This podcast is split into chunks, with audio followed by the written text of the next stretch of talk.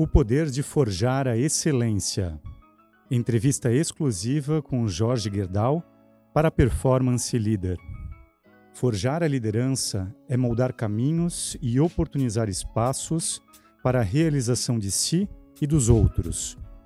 Jorge Gerdau Johan Peter é um empreendedor brasileiro de raro quilate que encontra na busca da excelência o seu modo de existir. Industriário, entusiasta da educação e distinta liderança econômica, política e social do Brasil, fruto e propulsor do mais que centenário Grupo Gerdau, considerado uma das maiores siderúrgicas do mundo, além de um verdadeiro formador de lideranças e influente protagonista da história brasileira. De singular reputação e atuação no país, Gerdau encontra na pragmática da existência, no trabalho como realização e na busca constante do melhor de si, os espaços de forja de uma genuína liderança.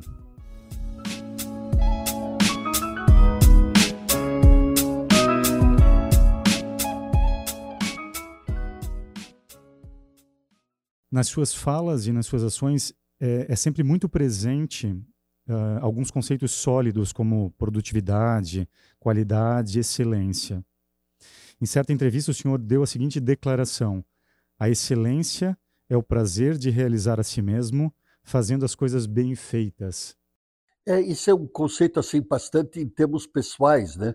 Mas eu diria que, que dentro do cenário mundial de competitividade, né? É, se você quiser ter uma posição, seja, seja no que for, né? Você só vai ter condições de ter um market share importante.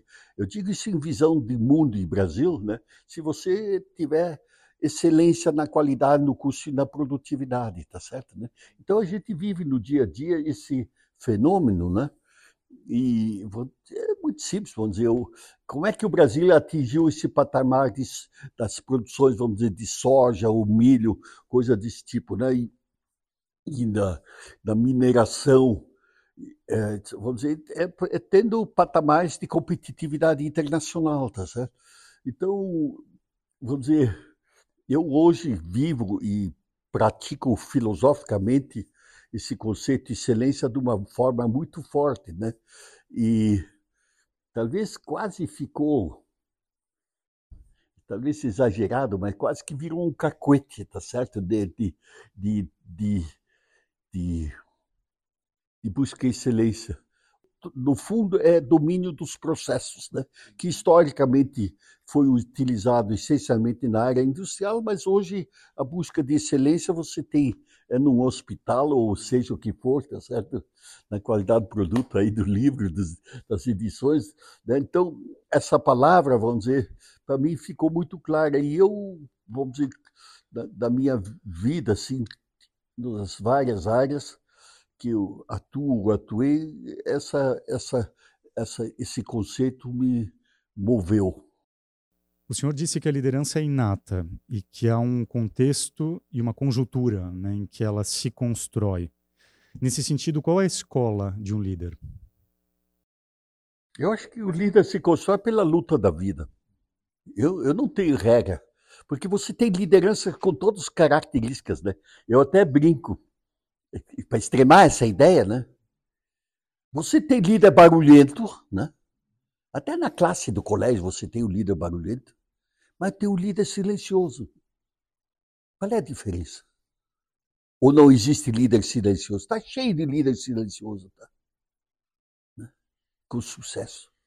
Então, aí eu digo assim, mas então o que que, que define a liderança? Eu, eu acho que isso é instinto. Eu acho que isso é um fenômeno muito natural, porque no reino animal, ou nas nossas lutas primárias, era o melhor guerreiro do, da, da, espada ou da lança, tá certo?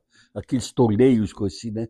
O rei escolhia o marido, o noivo da filha, quando tinha herança, o melhor guerreiro, tá certo? Ele queria um reprodutor que formasse guerreiros, tá certo? Bom, é, hoje, né, eu diria que se destaca pelas inteligência e liderança, tá certo? Né?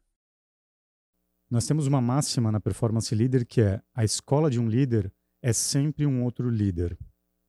E essas lideranças dos vários segmentos é, em que o senhor trabalha, com os quais o senhor trabalha, é, identifica e depois acaba formando, aprendem muito, aprenderam e aprendem muito com o senhor.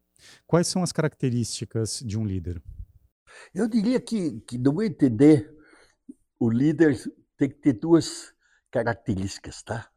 Ele tem, tem que ter sonho tá? e capacidade executiva. E muitas vezes você tem gente brilhante sonho, mas não tem capacidade executiva. Muitas vezes você tem uma alta capacidade executiva e falta sonho. Então, eu acho que o líder é aquele que conjuga os dois. Ele sonha, tem uma cota de utopia, tá certo? Mas tem uma base executiva. O líder acontece quando junta essas duas peças, tá certo? E é interessante porque sonhador está cheio e executor também está cheio. A líder é que sabe somar os dois. Qual deveria ser, na sua visão, a participação do empresário na esfera política? Está cheio de empresário que teve os maiores sucessos. Tem dois sucessos que eu menciono assim, gosto de falar.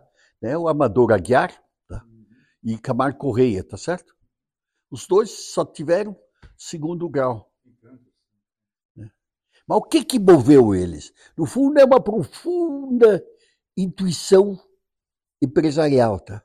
É, é, muito interessante isso. Então, a sua pergunta, do meu entender, eu agradeço porque eu tenho uma visão muito clara. Agora, por que, que nós fugimos do processo? Eu digo, eu pessoalmente até faço politicamente bastante, vamos dizer, comparado com a média, né? Mas se você analisa todo esse quadro que nós estamos conversando no tema global, e aí a não participação do empresário. Por quê? Porque quase que você pode dizer o seguinte, que com poucas exceções, e elas existem, né? Se você está na política, você quase é classificado como corrupto. Tá certo? Não que ela exista, mas o, o próprio processo político tem isso na natureza, e aí, vamos dizer, é, dentro da opinião pública normal, né, é, é capaz, vamos dizer, e, e, tem falha na nossa venda de imagem nesse troço, tá certo? Mas dificilmente, vamos dizer, alguém vai acreditar que algum empresário realmente teve sucesso na carreira, no seu trabalho, sem que tivesse envolvimentos de ordem legal discutível, tá certo? Essa, essa imagem é quase automática, tá certo? Consequentemente, né, quando o empresário quer se manter numa linha e não levantar suspeitas, tá certo? Né? É, isso, no meu entender, afugenta o empresariado do processo político. E isso, consequentemente, é um limitador enorme no nosso desenvolvimento. É terrível essa, esse cenário, no meu entender, porque se nós não conseguirmos rompê-lo, tá certo? Né? É, você pega, pega todas essas lideranças que estão aí, tá certo? Né? Qual é o percentual de participação política dessa elite toda aí? E eu digo assim, pode haver qualificações políticas dessa qualidade sem estar participando num processo político, porque no fim a política é definidor do desenvolvimento global vamos dizer, por isso que eu luto tanto no conceito da educação básica, tá certo? Se nós não conseguirmos melhorar a educação básica, nós não vamos de, eh, desenvolver o estágio mínimo para o processo. Porque hoje a humanidade entra no. Já não basta aprender a ler e escrever. Você já tem que entrar em, em, em entendimentos de digitalização, etc. Tá certo? Vamos dizer, a mão de obra histórica ela passa a diminuir cada vez mais, tá? Então, na realidade, tudo é educação, né? E, consequentemente, vamos dizer, eu estou convicto, se nós não tivermos melhoria da educação básica, nós, nós estamos estagnados na educação básica, do meu entender, ou até com algumas pioras, essa visão pragmática de investir em educação, investir num, num objetivo pragmático de evolução educativa para me, melhorar a produtividade, melhorar a chance de crescimento social, né? É, é o ponto mais nevrálgico. Eu tenho medo que se nós continuarmos com a educação como está, né? e não usarmos instrumentos de gestão na educação, nós, a palavra gestão na área educativa é palavra feia. O senhor talvez tenha sido um dos empresários que mais se endereçou, contribuiu e influenciou na esfera política, na esfera social e na educação no Brasil. É, a educação é uma pauta que o senhor defende há muito tempo e com muita intensidade. Quais são os bônus da atuação do empresário no processo formativo e educacional? Essa pergunta é extremamente interessante, né? Porque hum, num país atrasado, né, a participação política pode ser bônus. Tá? Num país organizado, né, você nem precisa participar da política porque ela funciona, tá certo?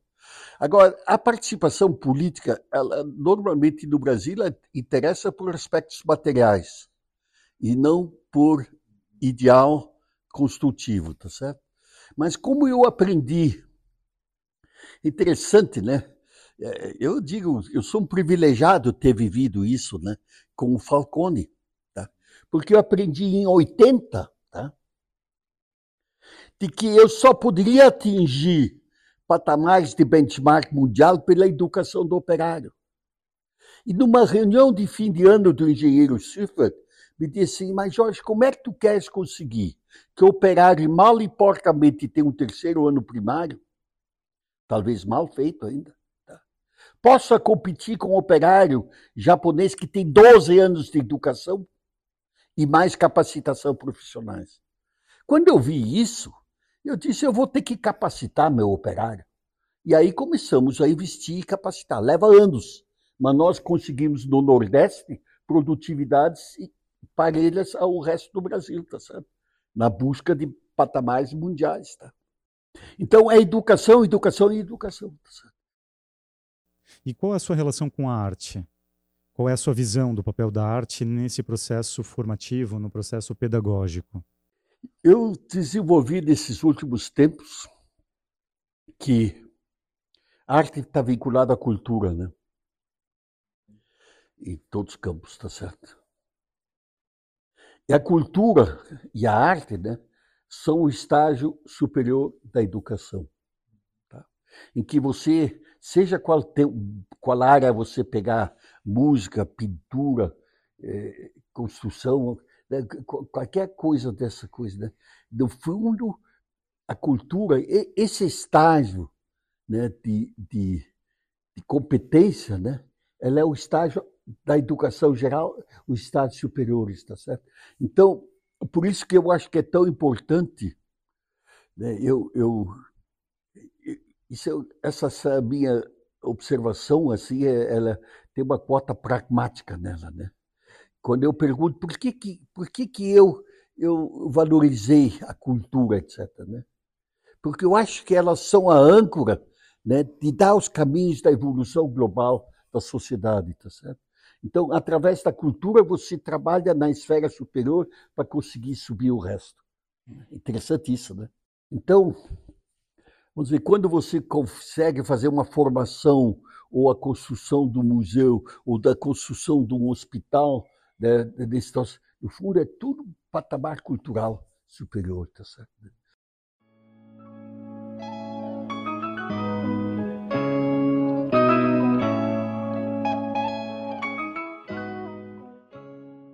Você acabou de ouvir um trecho da entrevista exclusiva de Jorge Gerdau para a 29ª edição da Performance Leader.